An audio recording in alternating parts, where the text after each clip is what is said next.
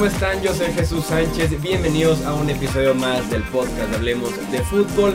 En esta ocasión nos estaremos enfocando ya oficialmente en la Agencia Libre 2019 de la NFL. Empezamos con este previo de la Agencia Libre posición por posición, viendo quiénes son las mejores opciones que estarán disponibles en este mercado 2019 a partir del 13 de marzo que inicia la Agencia Libre.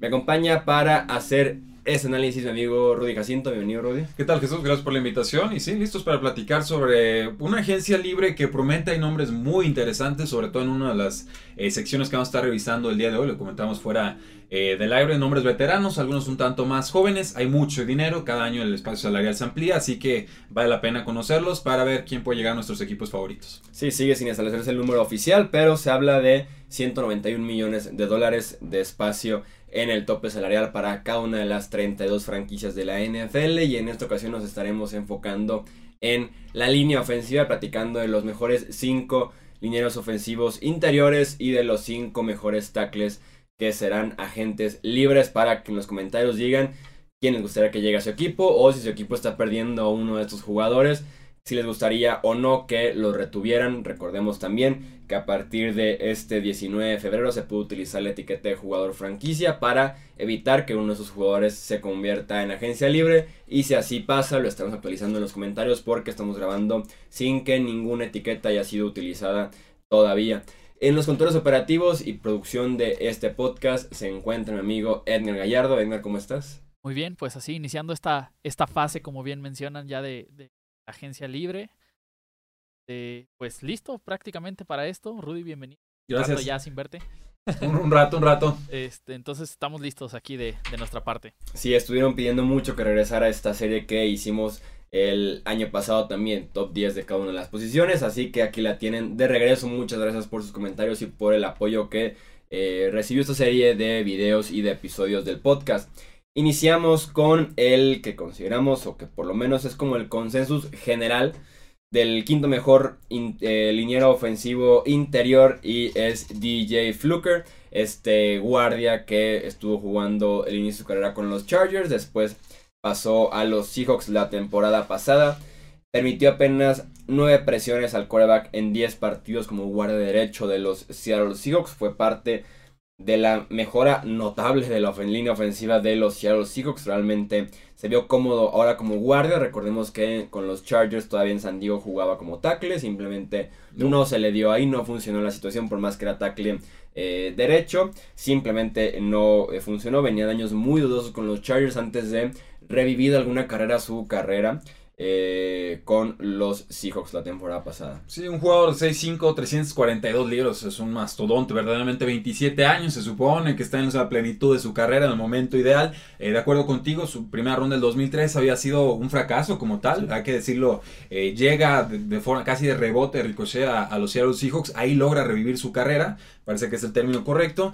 lo vi mejor en protección de pase que abriendo corridas con todo y que el estilo de juego de los Seahawks era mucho más terrestre, pero ciertamente llega con mucho más caché de lo que eh, tuvo en la agencia libre pasada. Sí, Pro Football Focus le dio una calificación de 49.2, pero si vemos nada más eh, la protección de pase, le dio un 74, que es uno de los 10 mejores guardias en la NFL en este aspecto la temporada pasada. Entonces pasen mucho, pero corran al otro lado.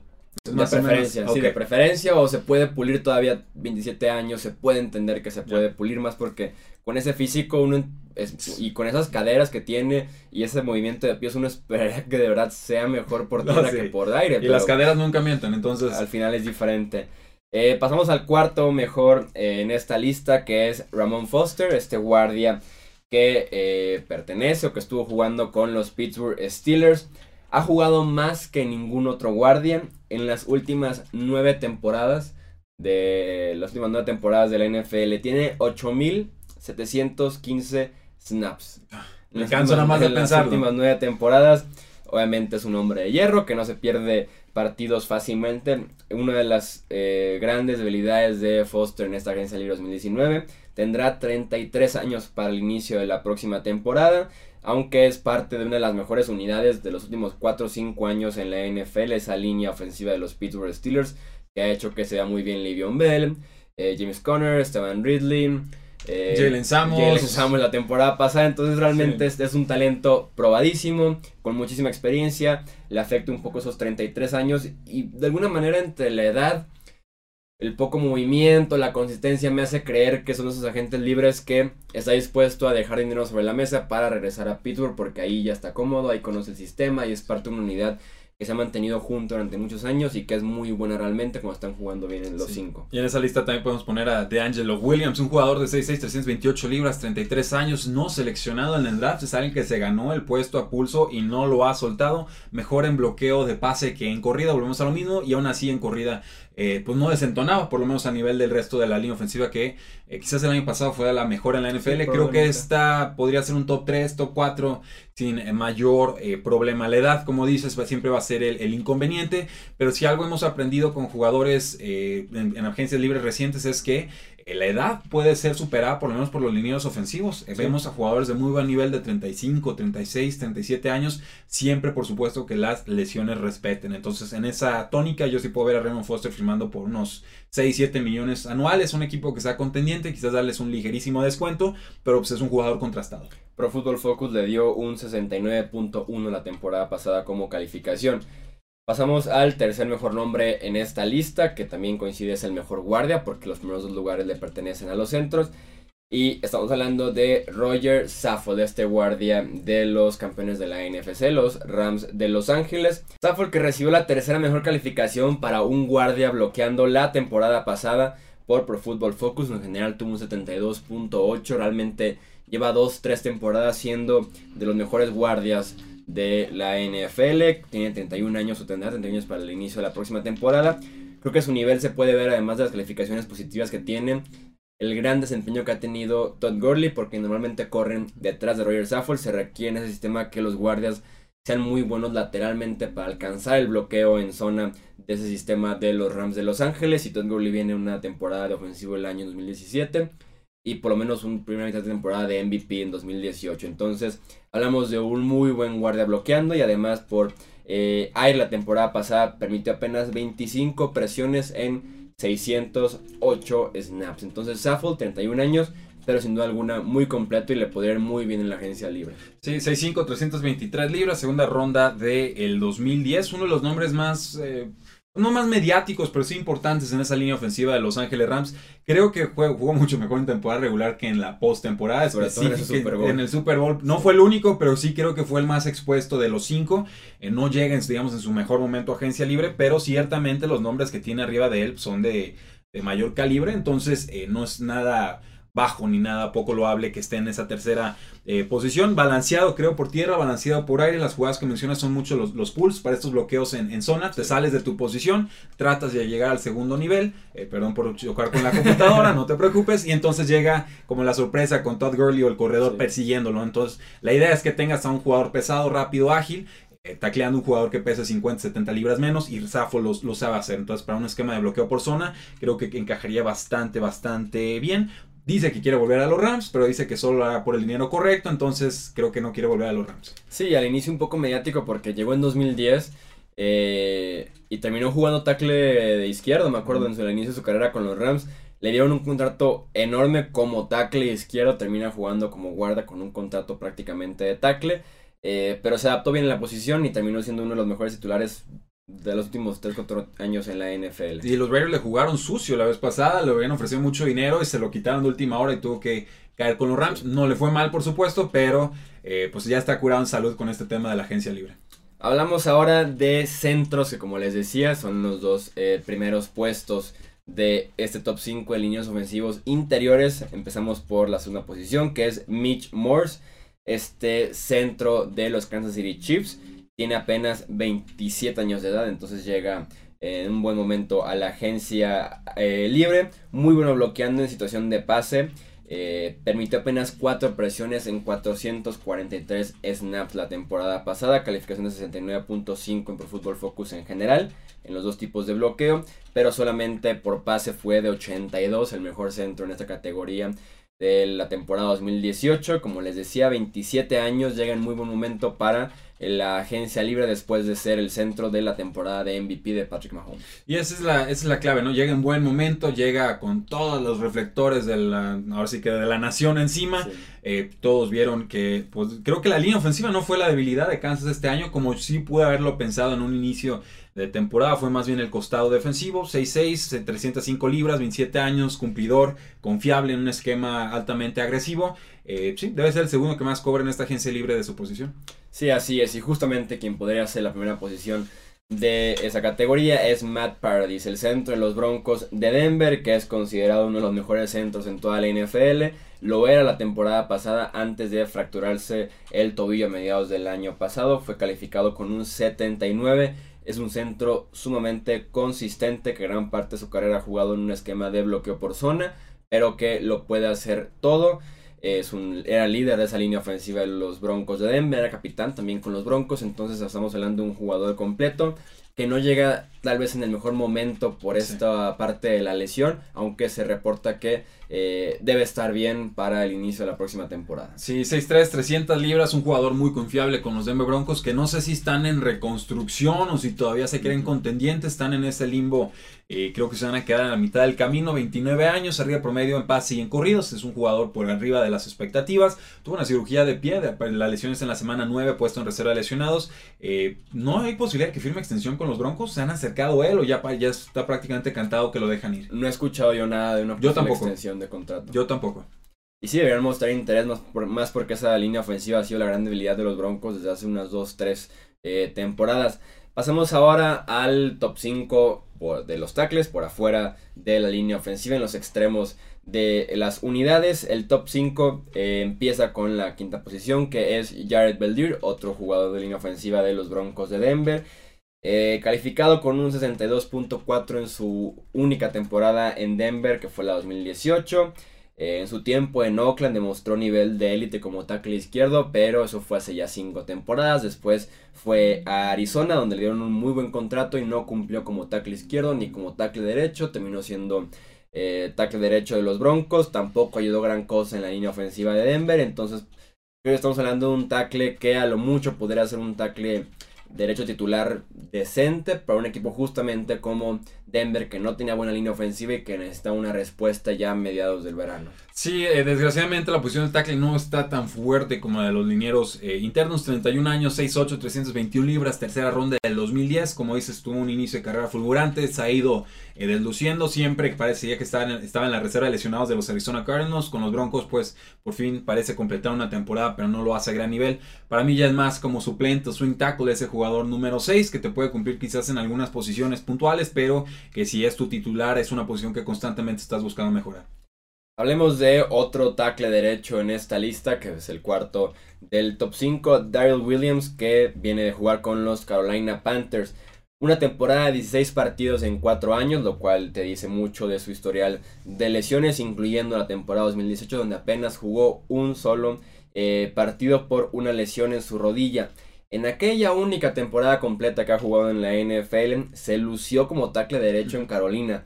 Fue realmente los mejores ese año, tanto eh, por pase como por tierra. Creo que puede ser eh, de los tackles derechos versátiles, que son seguros y que si algún equipo se anima a poner un poco de lado ese historial de lesiones, esa lesión de rodilla que le permitió apenas jugar una semana la temporada anterior, creo que les puede salir un precio barato, un tackle que ya ha demostrado que realmente puede ser titular por arriba del promedio como lo hizo en 2017 con los Panthers. Sí, el tema son, son las lesiones, como bien comentas, ha dicho el jugador quiere probar el mercado, no le interesa renovar antes de, llegar a agencia libre. Eh, su año estrella fue en el 2017, se rompió el ligamento medial, después pues, la rodilla también en pretemporada de este año. Jugó un poquito en la semana 1, no pudo ni terminarlo, reserva lesionado, o una, una temporada verdaderamente complicada como lo ha sido casi toda su carrera, pero hay una necesidad importante, los tackles se cotizan a la alza, no hay muchas opciones para los equipos que quieren reforzarse en esta posición, por lo menos en agencia libre, y pues se suman los problemas para la línea ofensiva de las Panteras, que se les fue su centro Brian Khalil y ahora parece que también estarían perdiendo a Daryl Williams. Sí, justamente hablemos del que podría ser el mejor prospecto de la posición de tackle derecho en esta agencia libre y es Jawan James.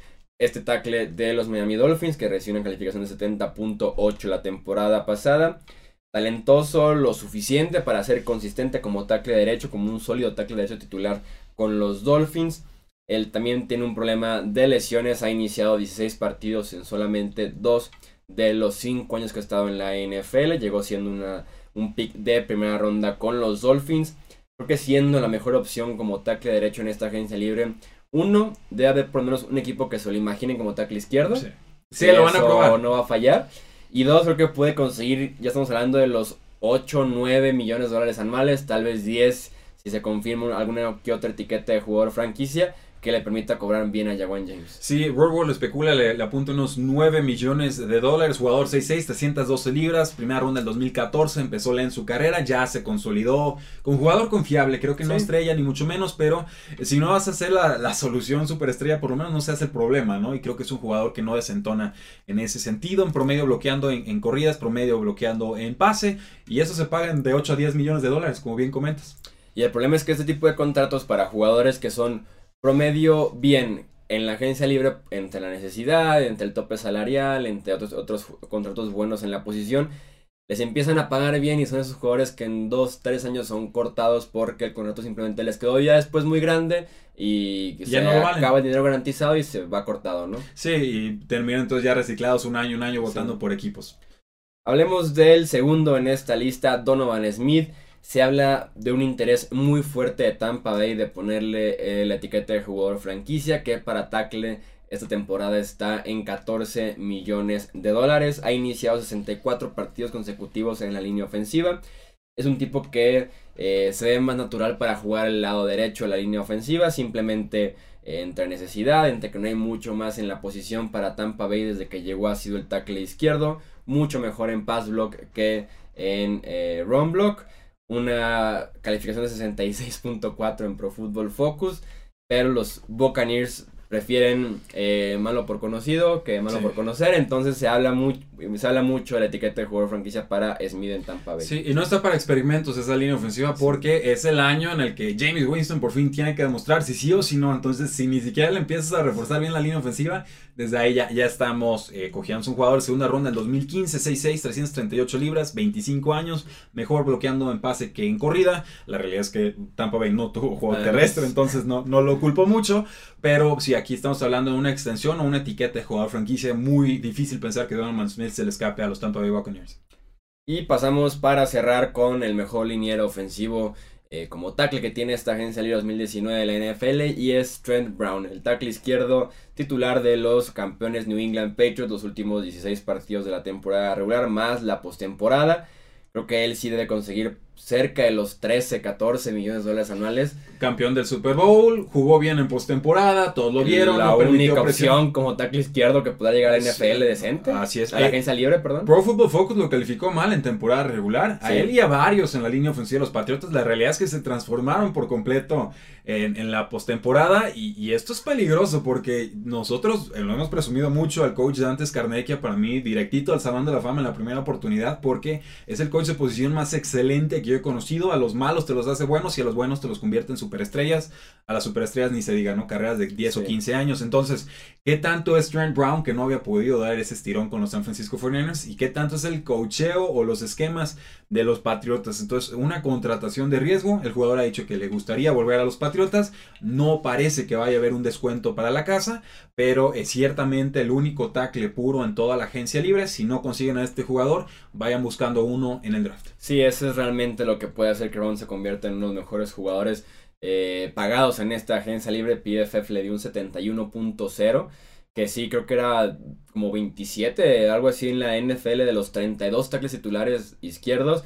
Estaba en los veintitantos, simplemente no fue tan bueno. Sí, en playoffs dominó mucho por el esquema eh, ofensivo de Inglaterra, mucho porque es mejor eh, para un tackle de ese tamaño ir hacia adelante que ir hacia atrás eh, bloqueando, pero yo tendría de verdad muchísimo, pero muchísimo cuidado con este jugador y la agencia libre pasada lo dije. Con Nate Solder y con Malcolm Butler me tacharon de ardido de que no, me gustó que Nueva Inglaterra los perdiera.